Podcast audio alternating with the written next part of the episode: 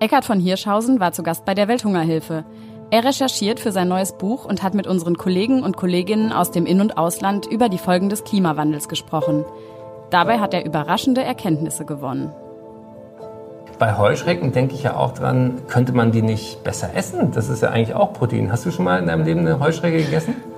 Heuschrecken habe ich viel gegessen. Das ist lecker, das ist wie ein Delikatesse. Ja?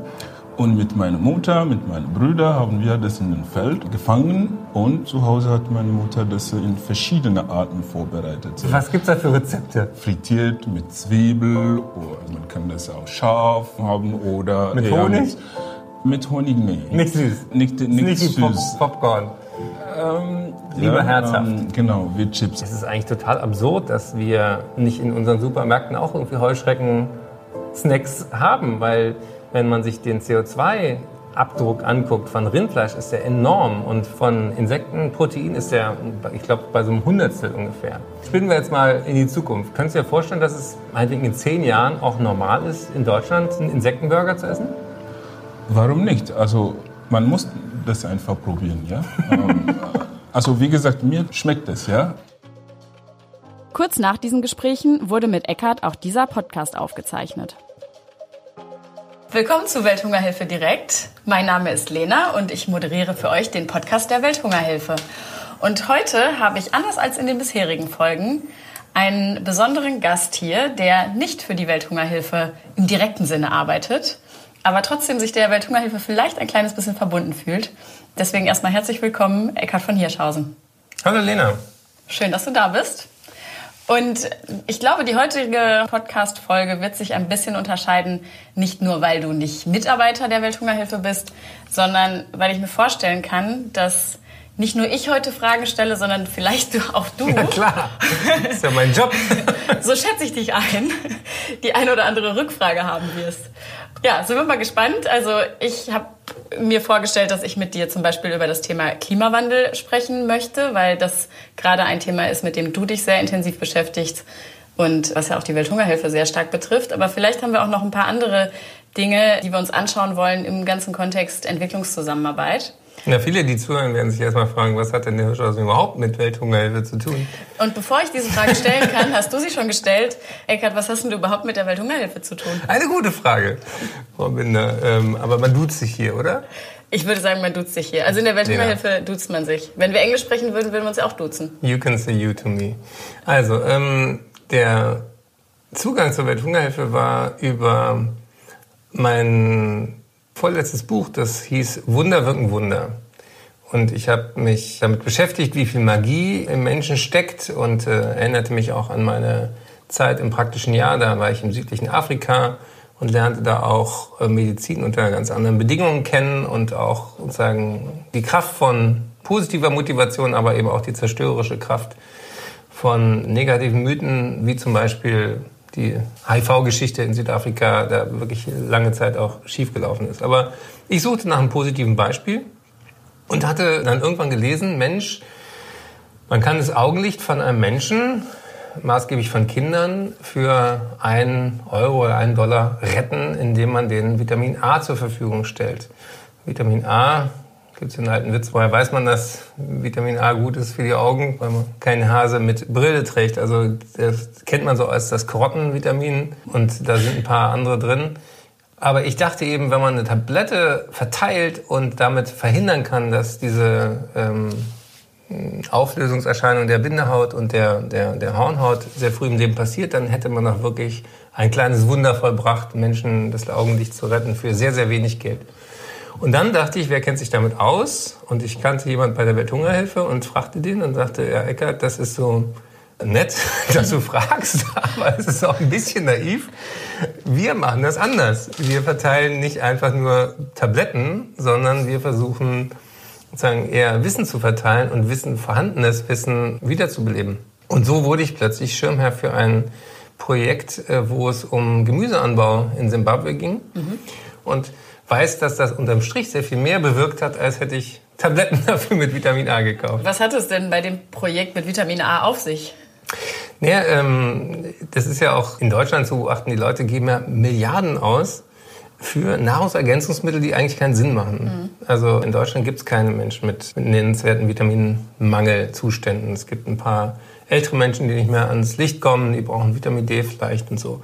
Man braucht ein bisschen Jod, man braucht Folsäure in der Schwangerschaft, aber das war's schon. Also meine Vitamin D-Tabletten im Winter kann ich, kann ich wieder wegpacken? Ja, es gibt natürlich noch den Placebo-Effekt, den will ich dir auch nicht nehmen.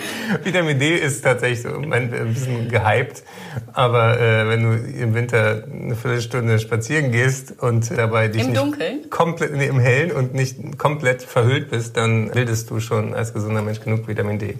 Aber die Idee ist, Leute nehmen, wenn sie erkältet sind, wie bekloppt Vitamin C, als wäre das irgendwie nachgewiesen. Äh, es gibt keinen Zusammenhang zwischen sozusagen Vitamin C und Verkürzung der Erkältungsdauer. Aber was es einen Zusammenhang gibt, ist, dass es viel schlauer ist, einen Apfel zu essen, als Vitamintabletten. Warum? Weil ein Apfel Vitamine in einer bestimmten Mischung enthält und noch zusätzlich viele Pflanzenstoffe und eben auch noch viele Dinge, von deren Wirkung wir noch gar nicht viel wissen, die dazu beitragen, dass diese Dinge, die da drin sind, viel besser aufgenommen werden als in Reihenform. Und deswegen hat mich die Welthungerhilfe dann auch überzeugt, eben in Gemüseanbau zu investieren und vor allen Dingen eben in diese Grundidee Hilfe zur Selbsthilfe, eben Gemüsesorten wieder zu helfen, zu kultivieren, die ganz viele verschiedene Vitamine haben und die dann Teil der normalen Diät werden. Und was ich damals auch gelernt habe, ist, dass es manchmal auch äh, irgendwelche Schnecken gibt, die äh, vor Ort vorkommen, die dann auch wieder andere Mineralien und Spurenelemente liefern. Und dass man vor Ort auch ältere Menschen, vor allen Dingen Frauen, fragen kann, was habt ihr denn früher gemacht?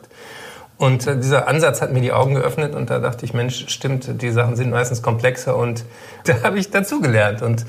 so gesehen bin ich da jetzt wieder auf die Welthungerhilfe zugegangen, weil mich eben seit zwei Jahren diese Frage umtreibt, äh, wie hängt unser Lebensstil mit dem Klimawandel zusammen und wer ist im Moment davon viel härter betroffen und kann uns auch zum Umgang mit Wasser zum Beispiel auch was beibringen, was wir in naher Zukunft auch in Deutschland brauchen. Mhm.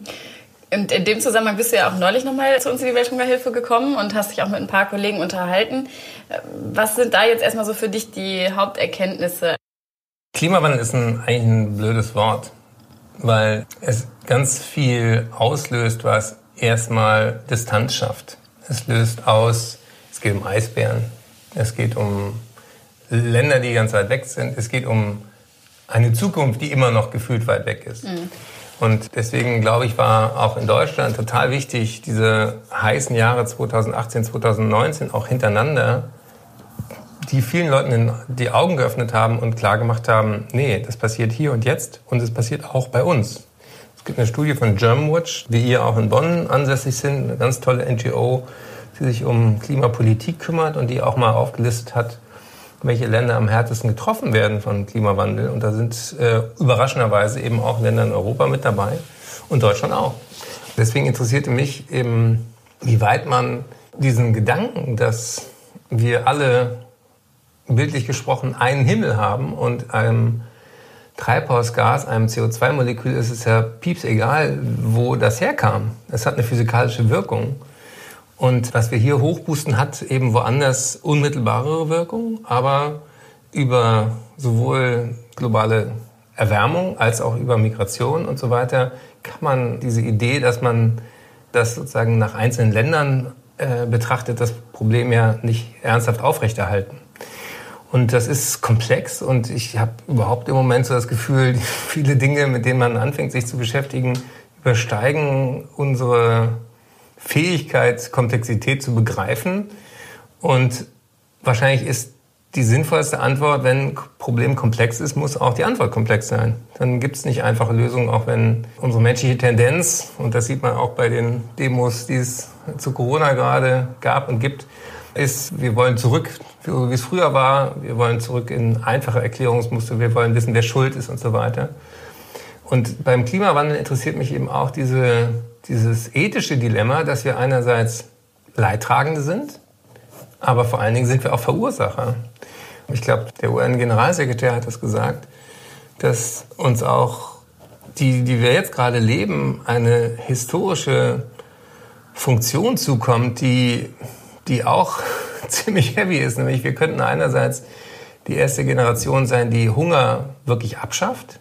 Also wir sind relativ nah am Ziel. Wir waren schon mal sehr viel weiter weg von, dass jeder Mensch schlafen geht als heute. Und gleichzeitig sind wir die letzte Generation, die was ändern kann, wie schlimm tatsächlich diese Kipppunkte erwischt werden, von denen die Klimawissenschaftler sagen, Planetary Boundaries, also diese Idee von, es gibt da Grenzen, die, wenn wir die überschreiten, Kettenreaktionen in Gang setzen, die wir mit keinem Geld der Welt, mit keiner Technik, mit keiner Innovation mehr zurückdrehen können. Und auch das ist total beängstigend. Und das kennt man zum Beispiel eben auch vom Abholzen. Man denkt, ja, wenn man abgeholzt hat, dann pflanzt man halt wieder Bäume und dann ist alles wieder gut. Und auch das ist was, wo man, wenn man anfängt mit Experten zu sprechen, weder in Deutschland noch in Afrika funktioniert. Ja, damit ein Baum anwächst, braucht er Schatten, er braucht äh, fruchtbare Erde. Wenn du keine Wurzeln hast, die die Erde festhalten, dann kommt ein kräftiger Regen und dann ist die ganze fruchtbare Erde, die sich über hunderte von Jahren aufbaut, das war mir auch nicht klar, dass, dass sozusagen der fruchtbare Boden so ein großer Schatz ist, der wird einfach mal weggespült und ist weg und den kannst du nicht einfach importieren wieder und kannst nicht einfach äh, wieder herstellen. Also diese Dimension, in der gerade Dinge kaputt gehen, die wir nicht auf dem Schirm haben und wo ja jeder Mensch, mit dem man spricht, eigentlich erstmal auch kein böser Mensch ist und auch nicht will, dass irgendwo jemand leidet, aber wir erzeugen das ständig mit. Wie, ja. wie, wie gehst du denn selber mit diesem Widerspruch um? Also ich hatte jetzt gerade dir so zugehört und habe überlegt, okay, das eine ist die Komplexität des Themas und ich glaube, das andere ist halt einfach die Ferne des Themas. Also zumindest dieses, du hast ja gesagt, es gibt Leidtragende und es gibt Verursacher. Und ich habe das Gefühl, dass das Leidtragende ist anscheinend noch zu fern. Und das Verursachende ist irgendwie, da scheint es nicht das Gefühl zu geben, dass es jetzt so akut, als dass ich jetzt irgendwie aufhören müsste, Dinge zu tun, die ich sonst so gerne gemacht habe. Ne? Auf Dinge verzichten, äh, mir Sorgen um etwas zu machen. Das sind ja auch alles irgendwie Gefühle, die will man eigentlich nicht so haben. Also Verzicht und Sorge. Wie ich mit welchem Widerspruch umgehe, meinst du? Ja, dass, dass wir einerseits in so einem reichen Land mhm. leben mhm. und, und gleichzeitig wissen, auch äh, bisher haben wir irgendwie das Gefühl gehabt, ja, wir geben ein bisschen was ab. Wir spenden ja, wir organisieren Spenden, wir sind ja auch eigentlich welche von den Guten. Mhm. Aber auch mit dem größten Nachhaltigkeitsanspruch kommt ja keiner in Deutschland deutlich unter 8 Tonnen CO2-Emissionen und wir wüssten, eigentlich ein oder zwei Tonnen wären langfristig wünschenswert. Ja. Und äh, im Moment hält die Erde nur deswegen noch halbwegs diesen Stress aus, weil es noch Milliarden Menschen gibt, die eben sehr wenig Ressourcen verbrauchen. Ja. Und äh, gleichzeitig ist ja das auch das Dilemma, dass wenn Menschen aus Armut befreit werden, was ja jedem zu wünschen ist, das oft einhergeht mit einem erhöhten Ressourcenverbrauch und erhöhten Wunsch zum Beispiel auch nach Fleisch. Und dabei ist Fleisch sozusagen das mit das Desaströseste, was man mhm. essen und anbauen kann. Also anbauen kann man ja vielleicht nicht, aber kultivieren, wie auch kultivieren äh, Futterpflanzen für dann die Rinder. Da kann ich natürlich jetzt sagen, wie gehe ich damit um? Ach, zum Glück esse ich so unfassbar gerne wirklich überhaupt kein Fleisch. Also, also du kannst mir immer die äh, Speisekarte geben mit regionalen Gemüseprodukten und das werde ich definitiv dem Fleisch bevorzugen. Aber das ist natürlich nicht das. Das ist ja gut, dass du sagst, das ist überhaupt kein Verzicht, weil das ist ja auch schon mal ein Teil der, ja. der Rhetorik, dass wir immer gesagt haben, Fleisch ist ein Stück Lebenskraft und man wird nur groß und stark, wenn man Fleisch isst und so weiter. Und das ist ja so tief in unserer Kultur verankert, dass, dass man sich ja fast immer entschuldigen muss, wenn man es nicht isst. Aber das ändert sich gerade in deiner Generation, oder? Da würde ich auf jeden Fall sagen, das ändert sich. Ich habe neulich zwei witzige Grafiken gesehen und eigentlich rede ich gar nicht so viel über irgendwelche Tabellen und Grafiken, aber die haben mich beeindruckt. Und die eine war, also es war immer dargestellt, wie sich Altersgruppen sozusagen unterscheiden. Und die eine war, wer hat sich schon mal dafür geschämt zu fliegen? Und meine Altersgruppe ganz weit vorne hat sich schon mal dafür geschämt zu fliegen, während ich will das jetzt gar nicht anprangern, aber durchaus ältere Menschen sich noch nicht dafür geschämt haben. Und da sieht man, finde ich, ja so ganz an einem ganz einfachen Moment, okay, da, da entsteht ein neues Gefühl von vielleicht schlechtem Gewissen oder Scham, was aber gar nicht problematisch ist. Weil damit ist es nicht mehr so, ich verzichte da auf was, was ich unfassbar gerne mache, sondern eher so in Richtung, nee, ich muss doch nicht fliegen oder nach dem Motto, ich muss doch nicht rauchen, nur um cool zu sein. Also ich versuche so ein bisschen den Vergleich zu Dingen zu ziehen, die auch vielleicht irgendwann mal cool waren, aber dann verpönt sind. Und mit dem Fleisch war das eine ähnliche Grafik. Da, glaube ich, war die Frage ein bisschen platter. Nicht, da ging es gar nicht jetzt um Scham oder schlechtes Gewissen, sondern eher, wie viel Fleisch isst die jeweilige äh, sozusagen Kohorte, die jeweilige Altersgruppe. Und da war es eben auch deutlich sichtbar, dass jüngere Altersgruppen weniger Fleisch konsumieren und essen. Und mm, ja, da, ich glaube, da tut sich was. Dinge haben nicht mehr so einen Stellenwert. Vielleicht ändern sich auch so ein bisschen Glaubenssätze. Du hast ja gerade sowas gesagt wie, Fleisch macht stark und man muss Fleisch essen, irgendwie, um äh, groß zu werden oder so. Das, also das würde ich sagen, das habe ich noch nie so gefühlt. Um nochmal wieder vielleicht in eine ganz andere Richtung eine Parallele zu ziehen, die sich aber im gleichen Themenkomplex abspielt. Auto als Statussymbol. Das ist auch so. Es gab vielleicht mal den Glaubenssatz so, wer was geworden ist, hat ein Auto und je größer, je äh, lauter, je teurer, desto besser. Und das ist definitiv nicht mehr der Fall. Ne? Also ich glaube, da wandeln sich schon Sachen, was mich natürlich positiv stimmt. Und trotzdem will ich aber auch nochmal da an der Stelle den Punkt irgendwie oder die Parallele ziehen, das ist jetzt die Blase, in der ich mich bewege. Ja. Die, die Blase der gut ausgebildeten äh, deutschen Akademiker, ich weiß nicht, nie irgendwie wirklich sich haben Sorgen machen müssen. Und das, wenn ich jetzt mit meiner Einstellung, ach, was brauche ich schon Fleisch, mich vielleicht mit jemandem meiner Kollegen in, in einem afrikanischen Land unterhalte, dann mögen die da aus gutem Grund eine ganz andere, einen ganz anderen Blick drauf haben. Und da kann ich auch nicht, finde ich, auch direkt sagen, so, also ihr müsst jetzt aber echt mal aufhören, hier die Ziegen zu essen. Das ist irgendwie. Klar, dass wir darauf verzichten können, ist auch Teil unseres Luxuses, aber äh, wenn man sich anguckt, wie verstrickt man ist, wenn, wenn man zum Beispiel kapiert, wie Wälder die billigste Art und Weise, Ackerland für Mais, für Palmöl, für Soja zu schaffen, ist ja, existierenden Wald abzufackeln. Das ist so brutal, weil ich, ich habe mal eine, eine Frage, was die Hörer vielleicht auch nachvollziehen können. Wenn du einen Baum pflanzt und der wächst jetzt über 50 Jahre, dann hast du ja so einen richtigen Stamm, den kann man umarmen, den kann man anfassen, den kann man theoretisch auch fällen und, und äh, Woher kommt diese Masse des Baumes? Hast du dir darüber mal Gedanken gemacht? Weil wenn man denkt, der steht auf der Erde und der zieht sozusagen seine Materialien, seine Ressourcen aus der Erde, dann müsste die Erde unter dem Baum ja in dem Maße weniger werden, wie der Baum wächst. Wird sie aber nicht. Warum nicht? ist das jetzt ist das Physik oder Biologie oder Chemie oder was muss ich jetzt auspacken? Alles.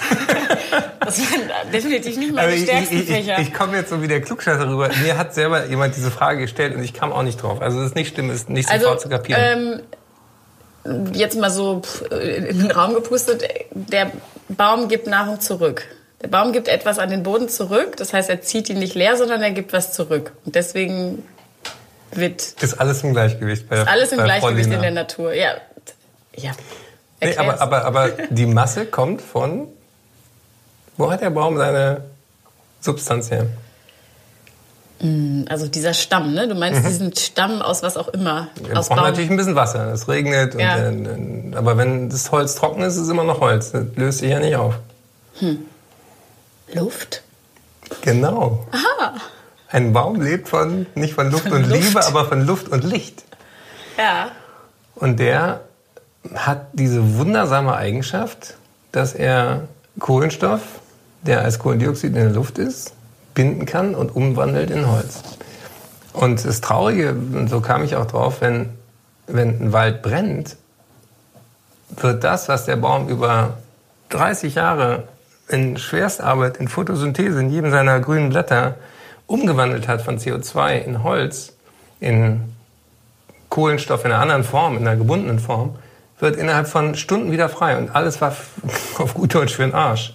Deswegen ist das so dramatisch, dass wir mit einem warmen Pflanzen überhaupt nicht hinterherkommen hinter dem, was gerade an Bäumen überall angezündet wird. Nur um sozusagen Fleischproduktion im Endeffekt zu ermöglichen. Und da, das kann man schlimm finden, aber man kann natürlich auch fragen, was haben die Menschen vor Ort für eine Alternative? Welche sozialen Rahmenbedingungen bräuchten die, damit die ihre Kinder und ihre Familien anders ernähren können, außer mit dem brandgerodeten Soja, Mais und Palmöl. Ja. da merke ich eben auch, so, wir hantieren ständig mit den völlig falschen Metaphern. Wir sagen zum Beispiel, der Amazonas ist die Lunge der Erde. Und das ist Quatsch. Der Amazonas ist unser Beatmungsgerät. Also diese Bedrohlichkeit, dass wir uns selber gerade unserer eigenen Beatmung berauben, die, die haben viele Leute in, in, der, in der Dramatik, glaube ich, überhaupt noch nicht auf dem Schirm. Und ein guter Teil von unserem Sauerstoff kommt tatsächlich aus dem Wasser, von Algen wird er gebildet und der andere Teil kommt natürlich von den Bäumen. Und wenn, wenn was brennt, genau dieser Prozess umgedreht. Dann wird Sauerstoff gebunden an Verbrennung heißt Oxidation und das ganze CO2 ist in der Luft. Und das haben wir in Australien gesehen, wie verheerend es sein kann. Das habe ich auch in, in Südafrika gesehen, dass so kleine Buschfeuer normal sind. Das regeneriert auch die Pflanzen. Aber äh, das, was im Moment passiert, ist überhaupt nicht normal. Und dort wächst dann eben auch ganz lange nichts mehr entsprechendes. Und da denke ich eben auch, wie, wie kriegt man dafür einen, einen Pack an, der, der in einer Zeit auch funktionieren muss, wo viele Länder wie Brasilien sich komplett sozusagen aus der Verantwortung, auch aus internationalen Verträgen, aus Gepflogenheiten, die irgendwie halbwegs faire, äh, verlässliche Vereinbarungen beinhalteten, rausziehen. Auch einen Hass auf Wissenschaftler haben, einen Hass auf Leute, die einfach nur mal Satellitenbilder zeigen und sagen, ey Leute, so schlimm wie es im Moment ist, war es noch nie. Da denke ich eben auch, dass, dass dieser Ansatz, man könnte ja der Welthungerhilfe unterstellen, die macht sozusagen im Klischee immer nur Essen verteilen. Und deswegen finde ich es wichtig, da zu verstehen, dass sich da viele Leute in vielen NGOs natürlich auch über die Katastrophenhilfe hinaus ja ganz viel Gedanken machen, wie, wie könnte dieses System als Ganzes besser funktionieren. Und nur ein Beispiel, was mir eben auch fehlt, ist eine Idee, wo wollen wir denn hin? Also wie könnte es denn stabiler sein? Und was ich da, äh, ich war auf dem Nachhaltigkeitspreis in, in Düsseldorf, habe da Catherine Wilkinson interviewt, die hat äh, so ein geniales Buch gemacht, die 100 besten Lösungen zu Emissionsvermeidung. Und ganz viele hatten mit Essen zu tun. Weniger Essen wegschmeißen, andere Kühlung und so weiter. Und die hat gesagt, der Schlüssel zu einer stabilen, nachhaltigen Weltbevölkerung sind die Frauen. Mhm. Und da dachte ich auch, Mensch, stimmt. Also das hat mir noch keiner so klar gemacht, dass wir denken immer bei all diesen Horrormeldungen, das wird alles unendlich schlimmer weitergehen. Und da braucht es einmal auch so einen Wendepunkt zu sagen, wir waren eigentlich schon ziemlich gut unterwegs. Und wenn wir durch diesen Trichter durchkommen von Weltbevölkerungswachstum, in dem Frauen selbstgewählt bestimmen, wie viel Kinder sie haben wollen. Und wenn sie gebildet sind, wenn sie Chancen haben, wenn sie in Städten wohnen, wenn sie andere coole Frauen kennen, die auch mit weniger Kindern glücklich sind, dann reduziert sich das innerhalb von ein, zwei Generationen. Und das ist eigentlich der Hebel, den wir viel, viel stärker auch betonen. Ich erzähle dir nichts Neues, aber das waren für mich so Aha-Erlebnisse. Mhm. Und äh, Frauen und Klimawandel, wo kommt das zusammen?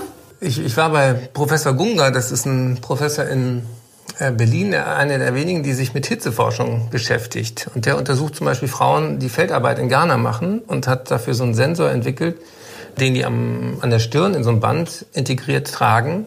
Weil er sagt, was wir völlig unterschätzen, wenn es heißer wird, denken wir immer, naja, die Menschen in Afrika, die haben sich ja auch dran gewöhnt.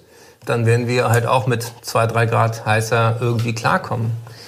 Und das Erstaunliche ist, dass wir vergessen, dass wir extrem nah schon an dem absoluten Limit sind, was unsere Hitzeverträglichkeit angeht. Also Fieber misst man bis 41 Grad. Warum? Weil 42 Grad hält kein Mensch aus. Und es, äh, der hat mir auch erzählt, es gibt kein einziges Säugetier auf der ganzen Welt, was 42 Grad toleriert. Da fangen unsere Nervenzellen an, kaputt zu gehen. Wir gehen ein bei der Hitze. Und deswegen, lange bevor wir jetzt umkippen, und das untersucht er eben, sind die Menschen betroffen, die auf dem Feld arbeiten und die keinen Sonnenschutz haben, keine Möglichkeiten, die können nicht einfach nachts arbeiten. Und die Produktivität sinkt unter Hitze, halbiert sich schon lange vorher.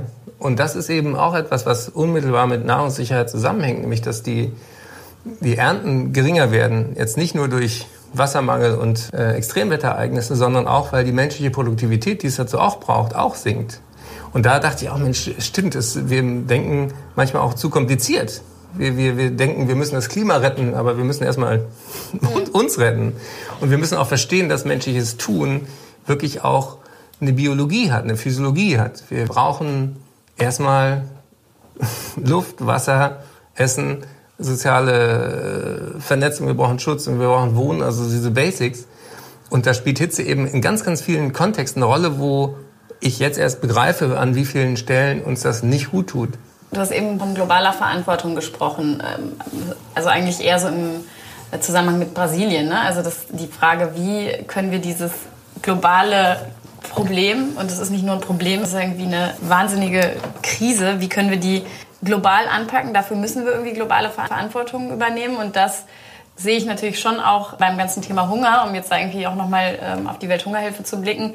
Da sehen wir uns jetzt vielleicht in, als NGO in unserem kleinen Kosmos in einer Verantwortung, auch äh, ja, Ländern, denen es echt schlechter getroffen hat und vor allem den Menschen, die äh, an Hunger leiden und an, an schwerster Armut leiden, da auch eine Verantwortung irgendwie zu übernehmen und zu unterstützen, zu helfen. Natürlich immer mit dem Ansatz Hilfe zur Selbsthilfe. Ich frage mich halt bei diesem insgesamt, und das sind einfach große Themen, die zusammenhängen. Du hast ja auch eben die Komplexität angesprochen. Wie können wir denn an globale Verantwortung appellieren und nicht nur an dieses abstrakte Wort Verantwortung, sondern an die Menschen, wir müssen irgendwie was tun. Und zwar zusammen. Und nur zusammen können wir die Dinge angehen. Nee, ich bin ja auch kein, kein, kein Pessimist, auch wenn ich zugebe, ich, ich recherchiere gerade und schreibe gerade an meinem neuen Buch über Klimawandel und, und Gesundheit, über äh, Überschrift endlich. Also unser Leben ist endlich, unsere Zeit ist endlich, unsere Ressourcen sind endlich. Und, und endlich kommt dein Buch. Und endlich kommt mein Buch, wenn es dann fertig ist. Mir hat da sehr, erstmal was das Mindset angeht, geholfen, der, der Ernst-Ulrich Weizsäcker. Der, der, der sagt dir nichts mehr wahrscheinlich, oder? Der war so ein... Doch, schon mal gehört. Das war ein, ein großer Vordenker der Ökologie, war auch für die SPD da im Bundestag und ähm, ist jetzt schon über 80 und ist für mich, so wie Jane Goddard, die ich auch interviewen durfte, war, waren das so die beiden Aha-Momente, wo ich, wo ich kapierte, das Thema ist jetzt dran. Und der sagte, ganz viele von unseren Überzeugungen bis hin zu Ethik und Religion sind entstanden in einer leeren Welt. In einer Welt, wo Menschen nur einen ganz kleinen Prozentsatz von den Lebewesen ausmachten, wenig Fläche brauchten und wo sozusagen Expansion immer möglich war im Gedanken. Vor 2000 Jahren konnte man leicht sagen, in einer Wüstenreligion seid fruchtbar und mehret euch. Und da müssen wir heute komplett umdenken in einer vollen Welt. Ein Beispiel, wenn, wenn man in einer leeren Welt mehr Fische fangen will, reicht es, wenn man sich einfach noch ein Boot kauft und noch ein Netz und ein größeres Netz und noch ein Boot, ja, dann hast du immer mehr Fische. In der vollen Welt, wo die Meere überfischt sind, musst du kapieren, nee, du brauchst nicht mehr Boote und mehr Netze, du brauchst eigentlich genau das Gegenteil. Du musst dich entscheiden, Fische bezielt drin zu lassen, damit du morgen auch noch welche hast.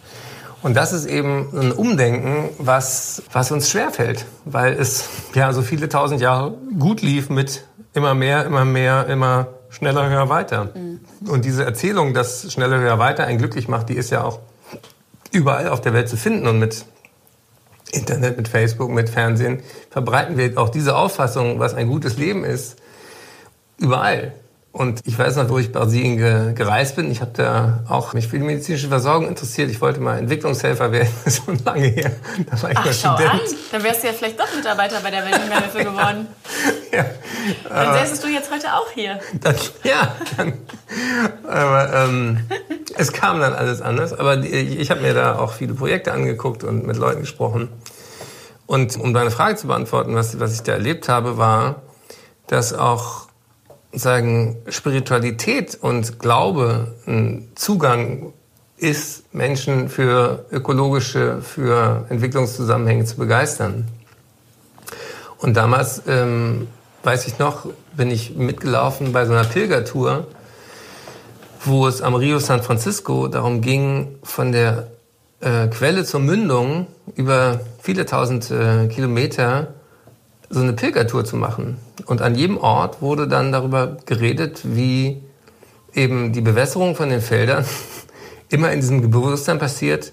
Der Fluss ist unendlich und wir können Motorpumpen da reinhängen und Gemüse anbauen für den Export, noch ein Nöcher, ohne zu kapieren, dass fünf Kilometer weiter jemand auch gerade eine Pumpe da reinhängt und dass irgendwann keine Fische drin sind und irgendwann auch der Müll, den man wieder reinschmeißt in das Wasser, sich nicht verdünnt und auflöst, sondern immer mehr wird. Und dieses, dieses Bewusstsein eben, dass das zusammenhängt, das haben die toll eben transportiert gekriegt, dadurch, dass sie wirklich äh, ähm, von Ort zu Ort gegangen sind und davon erzählt haben, wie ist es denn weiter oben. Und jede Kirche hatte dann einen, einen Platz davor und da haben die eben diese kleine Flasche hochgehalten und so schön, weil dieses Wasser mal so rein war das mal vor ein paar hundert Kilometern. Wir wollten es euch mal zeigen. Also wir müssen, wir müssen viele von diesen komplexen Dingen auch verstehen, in Bilder zu übersetzen, in, in Dinge, die uns nahe gehen, die uns unter die Haut gehen. Und das heißt nicht, dass man sie vereinfacht oder, oder, oder banalisiert. Aber ich glaube, ähm, wenn wir sagen, verstehen wollen, dass es solche größeren Zusammenhänge gibt, dann beginnt das eben auch mit der persönlichen Betroffenheit. Und das heißt nicht irgendwie allen schlechtes Gewissen zu machen, wenn sie irgendwas tun und, äh, und konsumieren, aber es ist die größte Lüge sozusagen in der ganzen Nachhaltigkeits-, auch Greenwashing-Welt ist, dass wir weiter so leben können wie jetzt und einfach nur irgendwie auf die Plastiktüte verzichten, dann wird alles gut. Das wird nicht gut. Mhm. Und diese Frage, wie, wie kriegt man solche Spinner wie Bolsonaro in Brasilien irgendwie noch gedreht, das ist, äh, ich glaube da immer noch sozusagen an auch die subversive Kraft von guten Projekten vor Ort, aber es muss auch um internationale Gesetze gehen. Es, es muss um Geld gehen, was man denen entzieht äh, für ihre anderen Projekte und dass man Dinge denen nicht mehr abkauft und sich darauf einigt und so. Also je mehr ich mich auch mit diesen Themen beschäftige, desto mehr glaube ich eben auch, es ist ein Irrtum, immer zu gucken, was kann ich als Einzelner tun, sondern das Wichtigste, was wir als Einzelne tun können, ist das Gespräch darüber anfangen, politischer zu denken, anders in die Öffentlichkeit auch zu gehen und zu sagen, Leute, wir haben da noch wenige Jahre und alle nachfolgenden Generationen werden sich einen Kopf fassen, was die 2020 eigentlich für wichtig und für selbstverständlich hielten. Ja.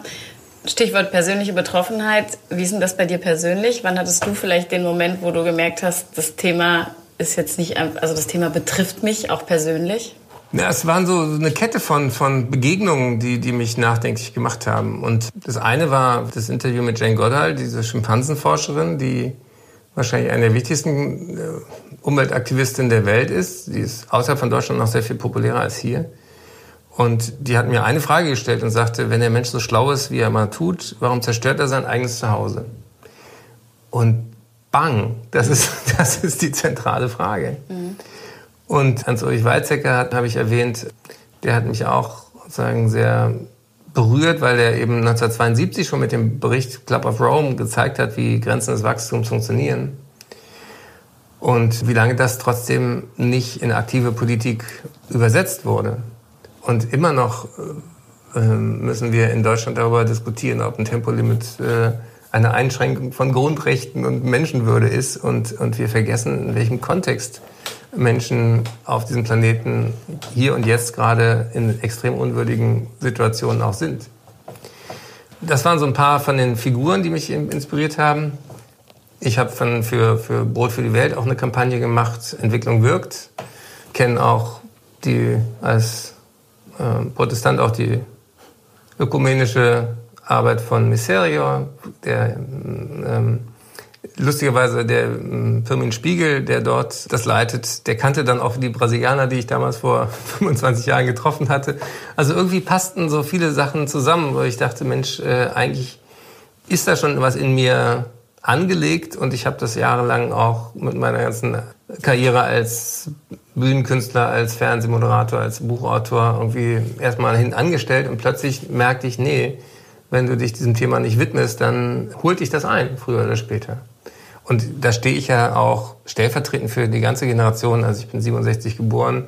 Wir hatten alle Diskussionen mit, mit Waldsterben und Tempolimit und Friedensdemos und auch mit globaler Gerechtigkeit in den 80er Jahren, alle schon.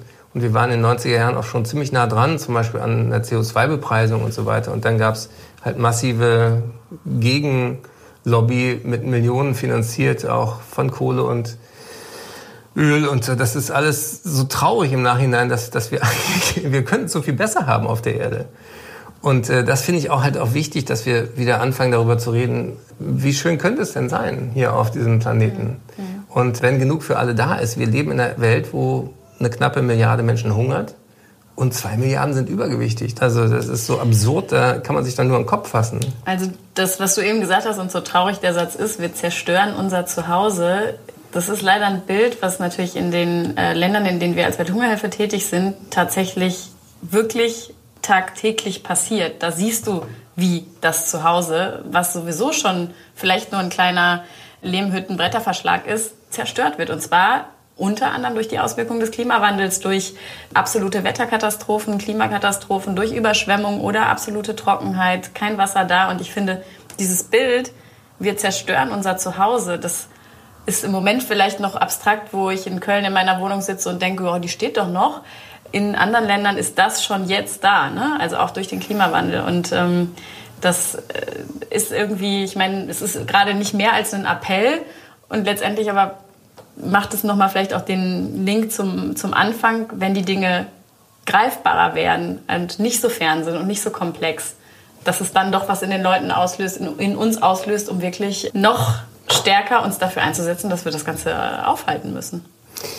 Die, die Beschränkung auf Klimawandel ist auch, auch gefährlich. Also ja. es geht nicht nur um, um Temperaturen, es, die, die, Zerstörung findet auch im, der, im Bereich Biodiversität statt. Das, äh, das ist ja mal nicht so anschaulich, aber ich habe immer stärker auch das Gefühl, dass wir auch in Deutschland schon uns selber vertreiben auf eine Art und Weise, die ich gerne noch weiter erklären will. Das eine Beispiel, was ich habe, ist, ich habe ich hab ja für einen Stern eine Zeitschrift Gesund Leben und da versuche ich auch diese Nachhaltigkeitsthemen auf, äh, mit den Gesundheitsthemen schon lange zu verbinden. Und ich habe Michael Suko getroffen, der ist jetzt auch bald 80 der hat als äh, letzter DDR-Umweltminister dafür gesorgt, dass aus militärischen Sperrflächen Biosphärenreservate wurden. Also ein genialer Moment. Und der hat dann auch in vielen Ländern, auch international, auch in, in ärmeren Ländern dafür gesorgt, dass, dass eben Habitatschutz passiert, dass man versucht eben zu definieren, das ist ein Naturschutzreservat. Weil wir brauchen sozusagen eine intakte Natur in Flecken zumindest, damit, wenn wir es schaffen, durch diesen Peak, durch diese Hölle von Mitte, Ende dieses äh, Jahrhunderts durchzukommen, dass wir dann noch Flächen haben, von deren aus wieder Regeneration stattfinden kann. Und der erzählte mir, dass er als Kind im Brandenburgischen Schafe hütete und weil er neugierig war und Zeit hatte, und es gab ja auch kein Kabelfernsehen damals und kein Netflix. Das kennen so junge Menschen wie du gar nicht mehr.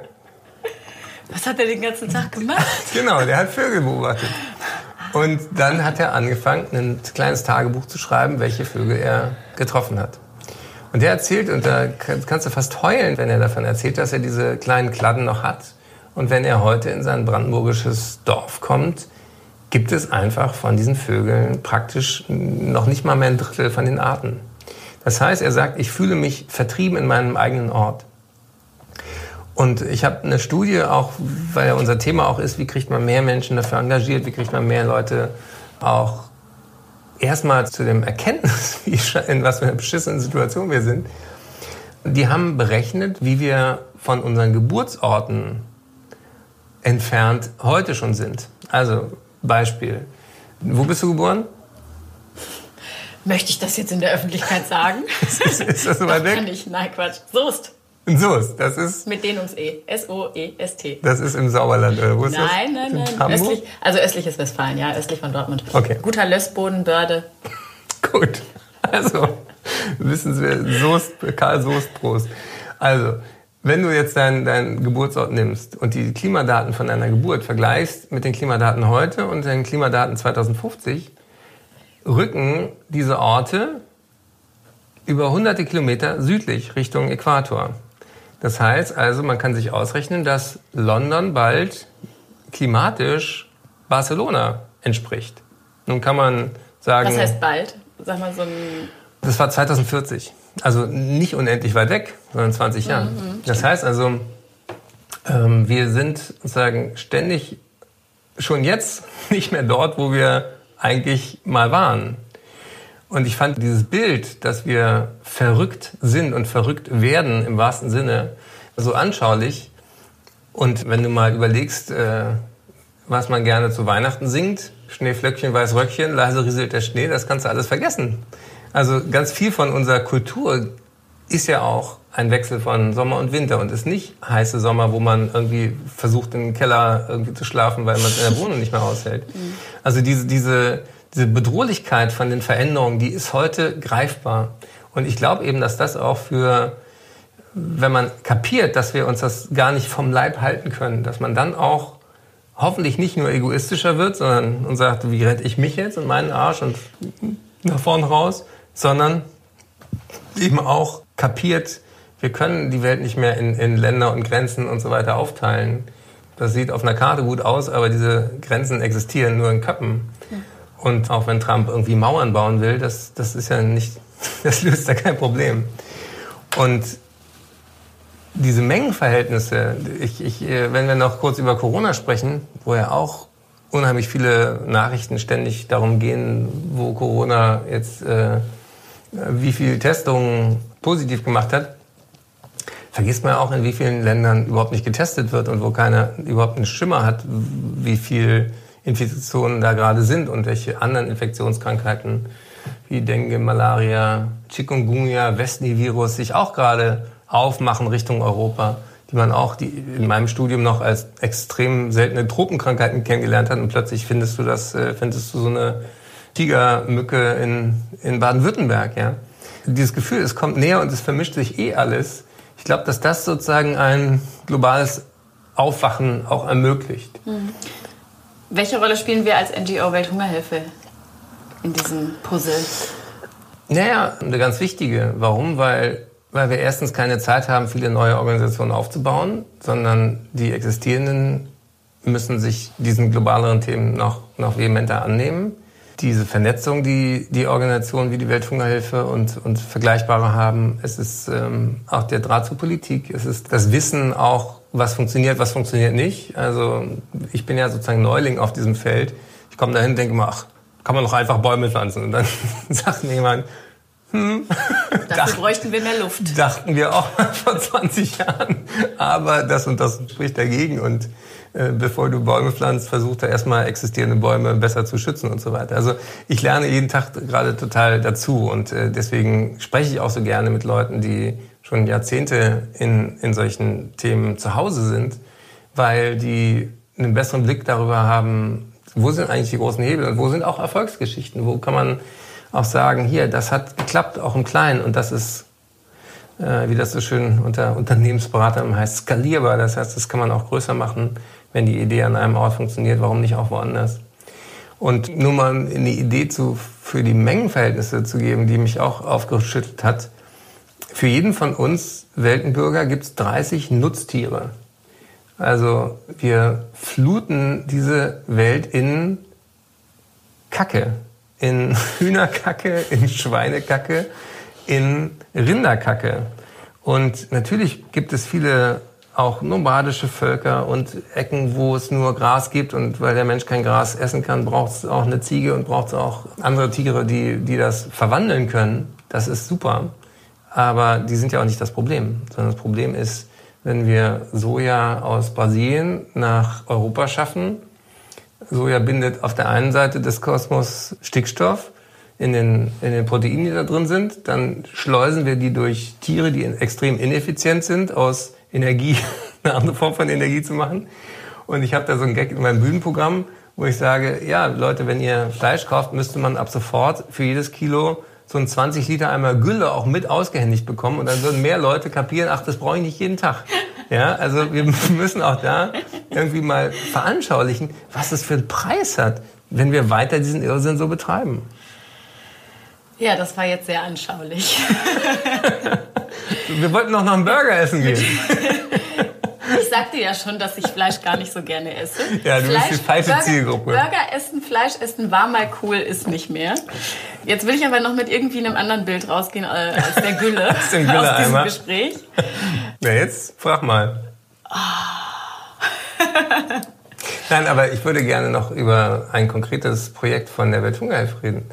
Dieser Child Growth Monitor, ich habe ja mal als Kinderarzt gearbeitet. Was, was macht ihr da? Wie, wie hm. könnt ihr hm. Kinderwachstum und Entwicklung irgendwie auf eine gute Art messen. Und alles, was ich jetzt sage, natürlich so ein bisschen unter der bescheidenen Einschränkung, dass ich nicht Experte für den Child Growth Monitor bin.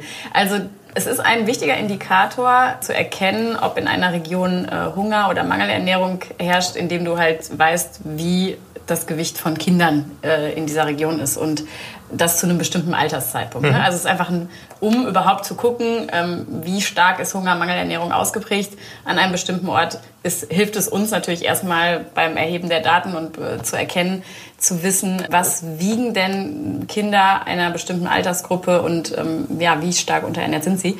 Und die Idee ist eigentlich entstanden, als Programmleute der Welthungerhilfe plus äh, sich mit IT-Lern äh, mal die Köpfe zusammengesteckt haben und überlegt haben, wie können wir denn eigentlich Dinge äh, anders äh, lösen und zum Beispiel dieses Problem der Datenerhebung und haben dann den Child Growth Monitor geboren, der eine App ist.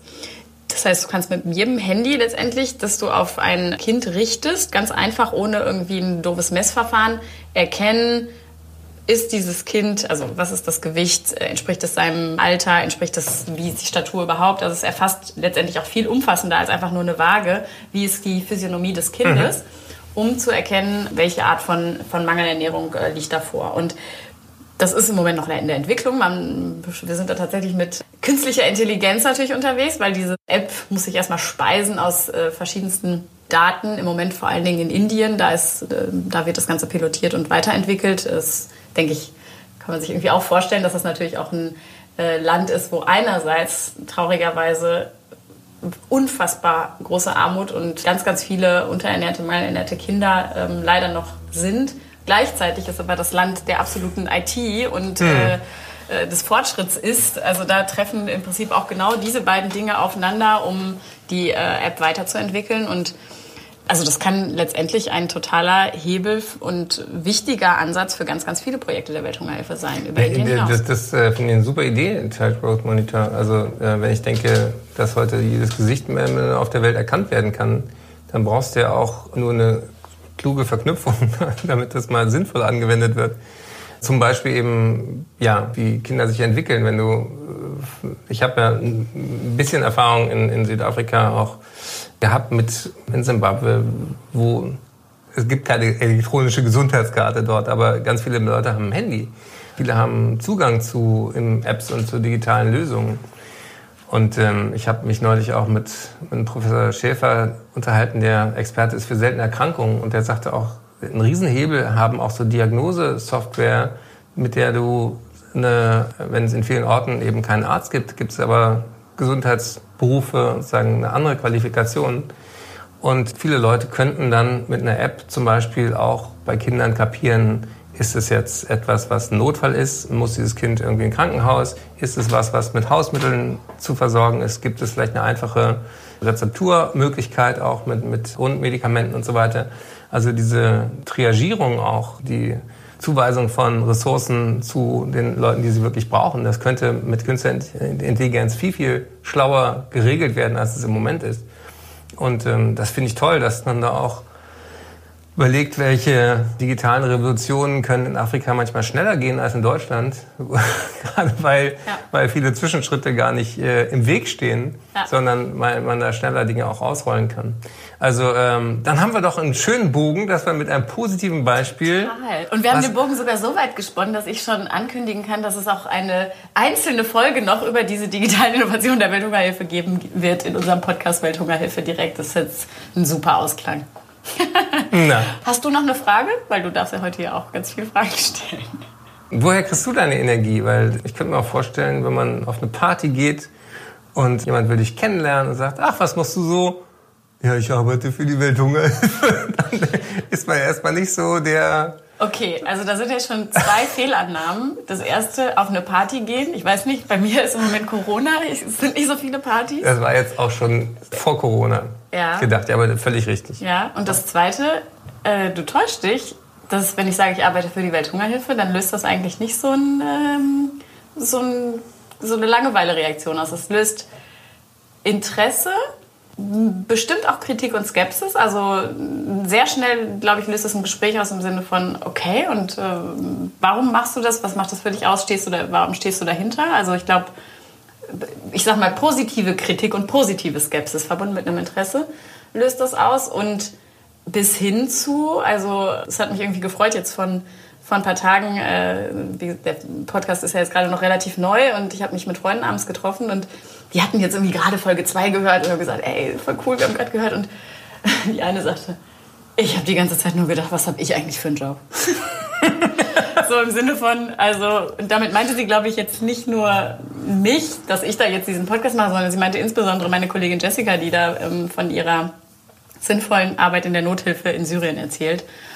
Ich merke tatsächlich eigentlich eher äh, im Freundeskreis, dass es auch mal so noch mal mehr den Gedanken auslöst, ist das, was ich tue, denn eigentlich auch was Sinnvolles und irgendwie was Nachhaltiges und was, wofür ich so richtig stehen kann. Dann können wir auch mit einer Frage aufhören, nämlich wozu? Die Wozu-Frage oder das neue deutsche Wort Purpose. Mhm. Das, das ist, mhm. ist heute bei vielen Leuten mhm. so ein Aha. Und äh, wer neugierig ist und bei YouTube das noch nicht gesehen hat, ich habe genau zu der Frage, in welchem Element man sich wohlfühlt, eine Geschichte, eine Metapher mal in meinem Glücksprogramm entwickelt. Und das ist die Pinguin-Geschichte und die gibt es bei YouTube auch nachzugucken dann haben vielleicht noch mehr Leute Lust, sich für etwas zu engagieren, was, wo sie ihre Fähigkeiten einsetzen und wo sie ähm, das Gefühl haben, nicht mit dem Strom mitzuschwimmen, sondern an was Wichtigem zu arbeiten. Und deswegen danke für dieses Podcasten und ich bin gespannt, welche Wellen wir heute hiermit auch ausgelöst haben. Ich auch und ich danke dir sehr fürs Gespräch. Hat mir sehr viel Spaß gemacht. Ciao und bis zum nächsten Mal bei Welthungerhilfe direkt. Das war Welthungerhilfe direkt, der Podcast der Welthungerhilfe. Abonniere uns jetzt auf Spotify, iTunes, Deezer oder überall, wo es Podcasts gibt. Wir wollen deine Fragen, dein Feedback und wissen, welche Themen dir besonders am Herzen liegen. Schreib uns gerne eine Mail an podcast.welthungerhilfe.de. Bis zum nächsten Mal bei Welthungerhilfe direkt. Welthungerhilfe direkt. Eine Produktion von Auf die Ohren in Zusammenarbeit mit der Welthungerhilfe.